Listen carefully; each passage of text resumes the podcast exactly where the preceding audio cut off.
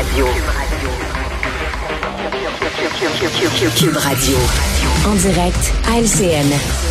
Il y a eu les serpents et les échelles, les montagnes russes. L'expression du jour, c'est yo-yo dans le dossier des négociations dans le secteur public. C'est à nouveau euh, l'entrée en matière de notre joute des analystes. Emmanuel, Paul, Mario, bonsoir à vous.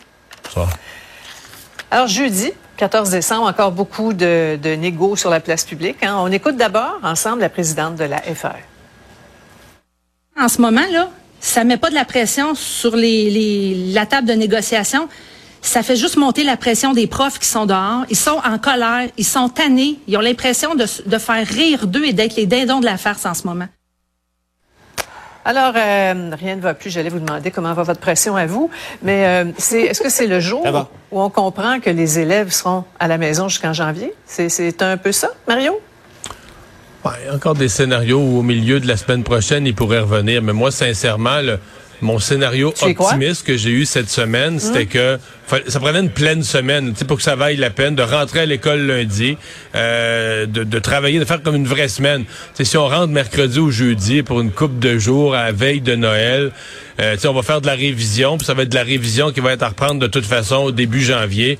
C'est comme des journées mm-hmm. perdues. Et donc, oui, conceptuellement, là, faut accepter qu'il n'y aura pas eu d'école ou d'école utile, même s'il y avait une journée ou deux, qu'il n'y aura pas eu d'école utile euh, du 20 euh, novembre dernier jusqu'au mois de janvier, cette semaine. C'est énorme, sincèrement, c'est incroyable. J'ai pas d'enfants à toucher et je, je, je suis renversé là. Ouais. On a vu le, on voit les scénarios possibles. Là. Euh, on a vu le communiqué de Sonia Lebel aussi, là, qui, euh, qui est totalement renversé, surprise du, du ton de la FAE, hein, qui estime qu'il y a eu des avancées importantes à la table, Paul. Euh, en même temps, effectivement, là, alors, tu sais, euh, Sophie, vous parliez de, du jeu de yo-yo, du serpent et, de l'échelle, mais euh, il y avait un quiz à l'époque qui s'appelait Qui dit vrai? On est encore exactement à la même place ce soir, à quoi, dix jours de, Noël maintenant. Mm. Et c'est un peu paradoxal.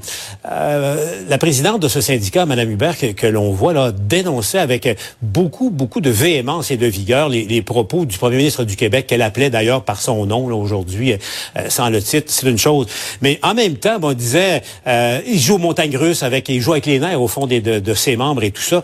Pourtant, la même présidente du syndicat, vers la fin de sa conférence de presse, a, admis que, au fond, euh, oui, les, choses bougeaient dans le bon sens. Ce sont ses mots.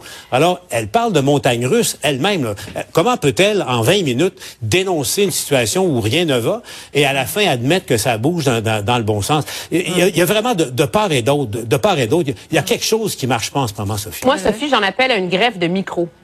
je vous le dis là, je ne comprends pas dans le contexte actuel pourquoi de part et d'autre on ne s'est pas entendu en début de semaine. C'était parfait, tout le monde était en grève cette mm. semaine-là. C'est le moment idéal pour faire un pacte et dire là là, le monde, les, les parents sont à bout, les patients sont à bout, les grévistes sont à bout. On fait un blackout. Mm. Quatre jours, cinq jours, pas un mot, on travaille, on livre la marchandise. Je ne peux pas croire que ça n'aurait mhm. pas aidé mhm. parce qu'en ce moment, à se répondre par conférence de presse et déclarations interposées, la seule chose que l'une et l'autre partie fait, c'est de mettre de l'huile sur le feu. Mhm et de braquer davantage les syndicats d'un côté et la partie patronale de l'autre. Oui, il y, a un jeu à travers ça aussi. Là. Si on jetait ensemble un coup d'œil aux conditions de travail des enseignants, euh, d'abord en, en, termes d'heures de travail, c'est 32 heures par semaine. Là-dessus, il y a 24 heures d'enseignement. Vacances et congés, ça nous donne, si vous accumulez un peu le tout, là, trois mois à peu près par année. La FAE demande des meilleurs salaires. Euh, une meilleure conciliation famille, travail, vie personnelle, une composition de la classe plus équilibrée, ça c'est très important. Mais à savoir, là, en date de février, sur euh, trois ans, 4000 profs ont démissionné dans les écoles publiques québécoises clairement un problème de fond à régler. Là. Et c'est le temps de le faire, non? Mais entre autres choses, parce que les, écoles, le parc immobilier euh, des écoles euh, a été laissé euh, pratiquement à l'abandon. C'est tellement dégradé. il suffit de, de, mettre le pied dans, dans, dans, une école primaire ou secondaire, dans, pas partout, mais dans certains endroits. C'est épouvantable. Rappelons-nous, là, on doit fermer des écoles à Montréal depuis quelques années parce que la moisissure, ça, ça atteint des, des, niveaux, la santé des enfants est compromise. Évidemment, ça fait pas des lieux de travail agréables. Ajouter à ça la réalité aussi des enseignants. Et c'est vrai, euh, les classes sont de plus en plus lourdes. La, la doctrine d'enseignement qui, qui a fait en sorte qu'on a mis tous les élèves ou à peu près dans, dans, les mêmes classes, y compris ceux qui avaient besoin de beaucoup, beaucoup d'accompagnement, sans qu'il y ait de l'aide additionnelle notable pour les enseignants. Ça fait en sorte, ça ne fonctionne pas. C'est un, échec. Cette doctrine-là également, et, et, tout ça, c'est ajouté là, pour, pour euh, éclater en ce moment. Beaucoup de choses sur la table, Mario. Hein? Oui, mais tu sais, on veut tous que les conditions d'exercice, les conditions de travail des enseignants s'améliorent. Tout le monde veut une bonne convention, tout le monde aime les profs, tout le monde veut que ça marche. Moi, c'est un peu philosophique, c'est-à-dire que on, vient de décrire les conditions de congé, euh, de travail. C'est dur la classe, j'en conviens. Ça, faut améliorer ça, euh, la composition de la classe. Mais moi, dans ma tête, là, les grèves, ça a été inventé par des, des, des travailleurs, par exemple, dans les mines. Là à une époque où les gens mouraient. Les travailleurs mouraient. Il n'y avait pas de fonds de pension. Il n'y avait pas de santé sécurité au travail. Il n'y avait rien. Puis là, tu partais en grève parce que tu disais, l'année passée, il est mort 18 sur l'équipe. Est-ce qu'on fait encore la grève dans le secteur public quand on est allé chercher le, la petite affaire de plus qu'il faudrait régler, qu'il faudrait que...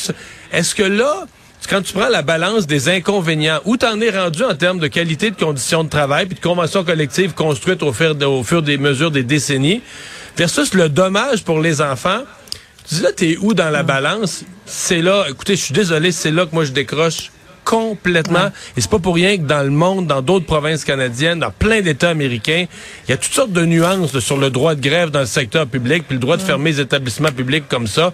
Ici au Québec, ce qu'on est en train de vivre, ce qu'on est en train de vivre, moi, ça, sincèrement, ça me renverse. Là. Mm-hmm. Ouais. Une solution avancée par le gouvernement Emmanuel, il y a notamment les aides à la classe. Est-ce que c'est la panacée ou c'est une mesure limitée? C'est pas une panacée, c'est une mesure limitée. Et ça, même le gouvernement le reconnaît. Hein? Parce que les aides à la classe, c'est quoi? C'est prendre à peu près 4000 euh, éducatrices qui sont dans les services de garde et qui en ce moment travaillent 15-20 heures par semaine, puis les amener à une charge complète, ce qui presque doublerait leur salaire, pour que ces gens-là aillent dans la classe. Euh, une heure, un avant-midi par semaine. Et c'est là que ça achoppe. C'est que tout le monde reconnaît que même si on prend 4000 éducatrices, qu'on les déploie à temps plein dans le plus de classes possible, oui, ça va être un renfort pour les profs. Oui, ça va aider, mais ça règle pas le fond du problème. un enfant qui est dyslexique, c'est une orthopédagogue ou une orthophoniste dont il y a besoin. Mm. Un enfant qui est euh, autiste ou qui est désorganisé, c'est une intervenante spécialisée. Mais l'idée, c'est de faire le pont le temps qu'on réussisse à renflouer le personnel spécialisé dans les écoles. Bien. Dans un instant, on en parlait en, riant presque il y a quelques années. Hein, ben, c'est pas parce qu'on rit que c'est drôle et que ça ne s'en vient pas à toute vitesse. Une chef d'antenne virtuelle, un bulletin de nouvelles créé entièrement par intelligence artificielle. Nos analystes brûlent d'envie de réagir. Restez là. Autrement dit, Cube Radio. Ah, tu me parles euh, d'une surprise dans euh, les transports en commun à New York? Oui, les très célèbres transports en commun de New York, un réseau à la fois de métro, mais aussi de trains qui se rendent jusque sur l'autre rive, soit au New Jersey. Hein? Mais entre tout ça, ça transite pas mal, on le sait, dans la grosse pomme. Mais ce matin, il y a eu des passagers qui ont eu toute une surprise aux alentours de 10h30 parce que il y a eu un retard majeur, là, à peu près 45 minutes sur une station, entre autres la Newark Penn Station. Pourquoi? Il y avait quelque chose sur les rails, Mario. On pourrait venir, on se dit, un objet. Non, un être vivant sur les rails, il pas tout petit. Un buffle, Mario, un buffle aux longues cornes, même pas une vache, un buffle aux longues cornes, comme celle qu'on voit des documentaires animaliers, qui se trouvait, on sait toujours pas pourquoi, sur la rail du train, ce qui fait en sorte ben, qu'on a dû tout ralentir et déployer quand même tout un périmètre. Des agents de la faune qui ont dû débarquer avec des fusils tranquillisants, qui ont dû le pousser à se rendre jusqu'à... Téléphoner à France Goldwater pour savoir qu'est-ce qu'ils pouvaient faire ou pas. Voilà, c'est vrai. Ils ont appelé les gens de sauvetage Animal Rescue, les gens de Longueuil pour consulter. Et finalement, on s'entend là-dessus, on blague. Ils vont l'enlever, le métro reprend en 2028. non, ils ont réussi à l'enlever, ah, heureusement, pour les gens qui transitent dans ce coin-là. Là, on réussit donc à l'endormir avec des fléchettes tranquillisantes, puis à le soulever. Hein, c'est quand même tout un déploiement. Aller chercher un buff, là, tu peux pas faire ça à, main. Donc, on réussit à l'embarquer. Ils vont l'envoyer dans un sanctuaire. Je ne savais pas l'histoire que tu me racontes, mais je l'ai vu passer sur des sites, sur des, des, des réseaux sociaux de gens qui s'intéressent à, l'économie américaine, à Wall Street. Parce la, que, la finance, la haute finance. la finance, parce que hier et aujourd'hui, depuis que Jerome Powell a pris la parole, c'est fou, la bourse aux États-Unis qui était mauvaise depuis à peu près un an et demi, mais, non, meilleure, meilleure depuis un mois, là, mais, mais là, elle a eu en 48 heures, en deux jours, deux journées de fou de forte montée, et en anglais, à Wall Street, on appelle ça bull market.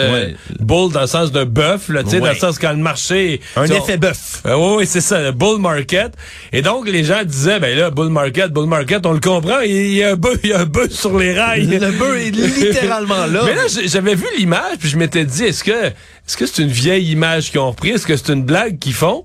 Puis là, je comprends avec ta nouvelle que c'est c'est vraiment ça, là, des journées de bull market. Il y avait un bull, il y avait un buzz sur les sur les voies ferrées du transport en commun. Très littéralement, oui, très littéralement. Donc, on a réussi à l'enlever, l'envoyer dans un petit sanctuaire, mais c'est quand même euh, une nouvelle qui est spectaculaire là, par rapport à des, arrêts, à des arrêts comme ça de service. Donc, mais il n'y a aucun, euh, aucun problème parce que je pense que New York, c'est la ville qui a le plus de steakhouse, des meilleurs steakhouse que je connaisse. Ils l'ont envoyé dans un sanctuaire. Mario. Ils l'ont dans un sanctuaire. Tu, tu considères pas qu'un steakhouse, c'est un sanctuaire pour un beau bœuf, là? Ça aussi, il faudrait demander aux gens de Longueuil, Mario. La réponse pourrait peut-être nous étonner. aller vérifier. Merci, Alexandre. Cube Radio. Une autre vision de l'actualité.